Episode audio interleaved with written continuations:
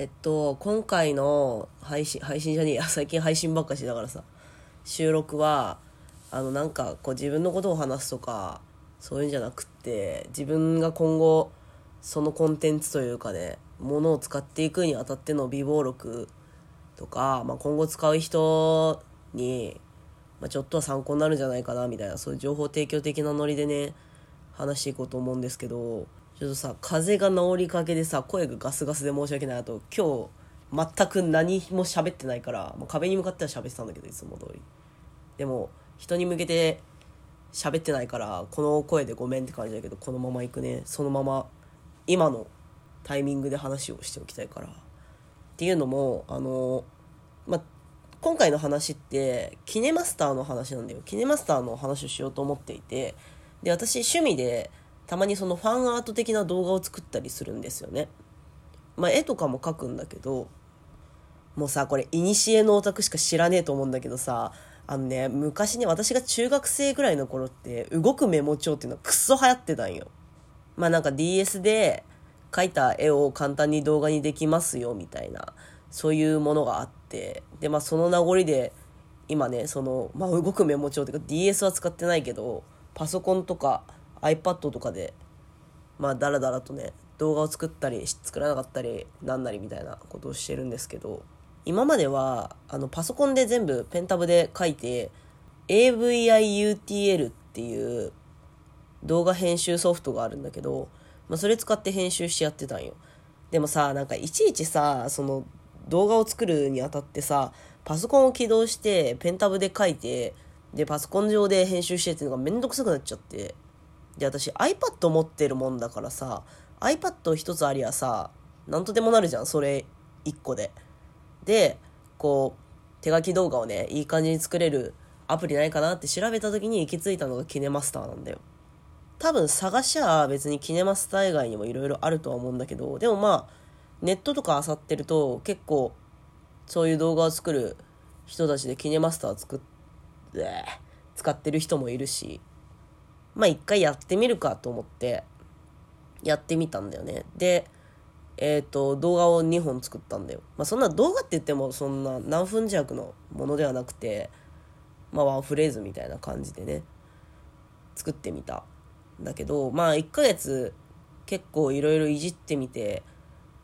感じたこととしては、まあ十分使えるなと思いましたね。あのね、その、有料に入らないと、なんか知らんけど、右上にキネマスターのロゴが一生出てきて消えないっていう、そこの難点はあるんだけど、別にそこ避けて使えばさ、そこまで困るもんじゃない。別に私避けなかったけど、そのまま使ったけど、別に、それぐらいかな、その、パッと作る分には、デメリットとして挙げれるのは。で、こっからは、その、めっちゃ細々した話になってくるんだけど、なんかね、確かにエフェクトのバリエーションめちゃくちゃ多いんよね。だから、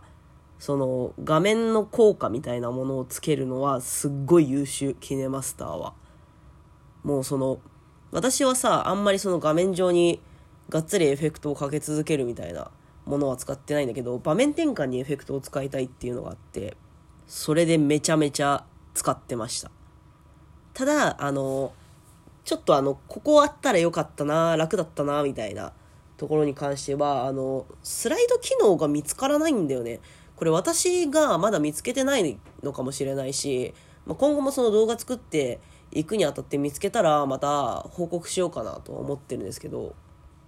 アウターアニメーションとか、こう入る時のアニメーション効果としてスライドっていう効果はあるんで、こうシュッと、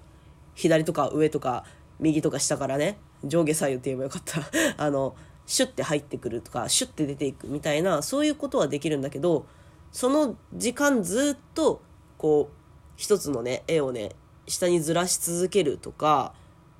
まあ、上下左右にずらし続けるみたいな効果はない。ないというか、見つけられなかった。だからその点、その、画面内を縦横無尽にね、動かしたいっていうんだったら、やっぱりパソコン起動して AVIUTL でやった方が早いなっていうふうには思った。あとね、なんかね、フレームの設定の仕方が私悪いのかもしれないんだけど、その、効果をつける時にエフェクトだけじゃなくてフェードとか、まあ、それこそスライドとかをね入りとか出る時とかにつける時にあの早すぎるよね あのもう本当にフラッシュみたいな感じでシュッて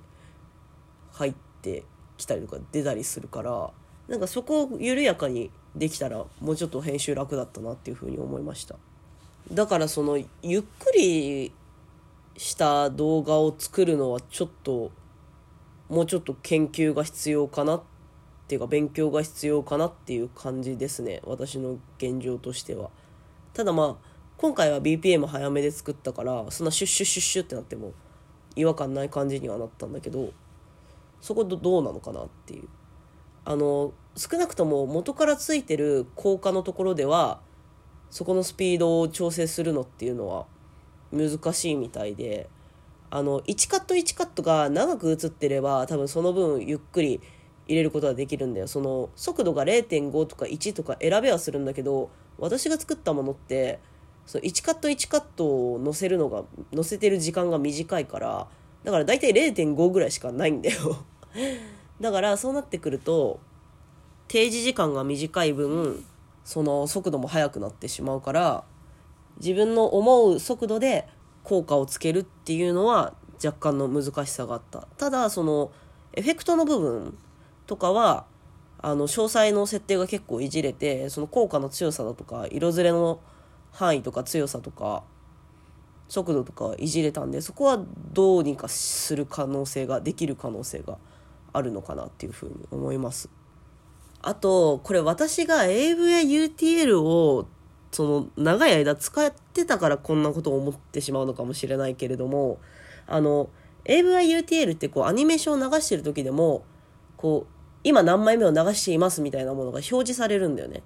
でもキネマスターそういう機能がなないのかもうこれな憶測でしか話できてないからマジでごめんなんだけど私は確認できていないから例えばその動画内で音ハメをしたいっていう風になった時に自分の感覚でやるしかないで、ここだっつっとこで止めて、で、そこに画像をね、貼っつけて、で、まあそこの部分切り取って、うんぬんかんぬんみたいなことをしないといけなくって、まあそれさ、あの、1枚だけを音はめするんだったら別に全然いいんだけど、1枚だけじゃなくって、まあそこに1枚の画像と、あと、テロップを同時に出したいってなった時にさ、あの、その、ここだっていうのを2回やらないといけないんだよ。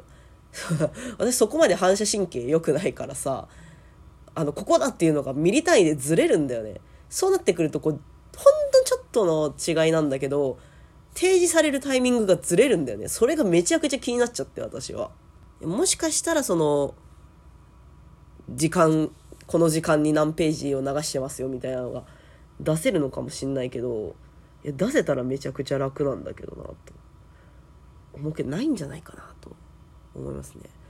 まあ、だから、そのキネマスター使ってみて、ちょっとこれ困るなって思ったのはそこの2点だけだった。でも別に紙芝居とか作るんだったらいいんじゃない？全然。とか、別に Vlog とかさ、実写系の人たちがさ、キネマスター使うのも全然、まあね、実写系の人らがさ、動画編集するんだったら別に、もともとね、iPhone とかに入ってる iMove だっけ？あれ使えばいいだけの話だとは思うんだけど、まあ仮に使ったらね、やっぱりエフェクトの量が豊富なので結構かっこいいものが作れるんじゃないかなとは思うしその私が言ってたデメリットっていうところはさほど気になるところではないのかなっていうふうに思いますね。だからそういう面で、まあ、iPad を言ってしまえばもう iPhone 一つあればさその動画制作から編集まで全部できちゃうっていう。そこのお手軽さがやっぱりデメリットを上回るよね。メリットとして。だからねそのちゃんと編集したいんだったらちゃんと編集したいっていうかがっつり自分のこだわりをね貫き通すのであれば全然 AV や UTL の方がいいと思うんだけれども。でもやっぱめんどくさいじゃん。立ち上げるのがよしやろうってなってさやるまでのさ準備時間が長すぎるじゃんそれで私結構挫折してきたんだけどさいろんなものだから iPad だったらあこれやろうって言ってもうその iPad とペン握り朝全て解決するみたいな感じだからさそこのお手軽さで、デメリットとかはまあね、そのデメリット部分は自分の工夫とか反射神経次第でどうとでもなるところではあるからね。だからまあ、全然私はこれからも使っていくレベルだなっていうふうに思いました。また、まあ、これからも使っていこうかなって思ってるんで、今後ね、もしかしたら私のその不満点じゃないけどさ、ここちょっと手間取ったな、みたいなところが解決される可能性もあるんでね。まだ解決したら追って連絡しますわ。はい、今日は以上。おやすみ。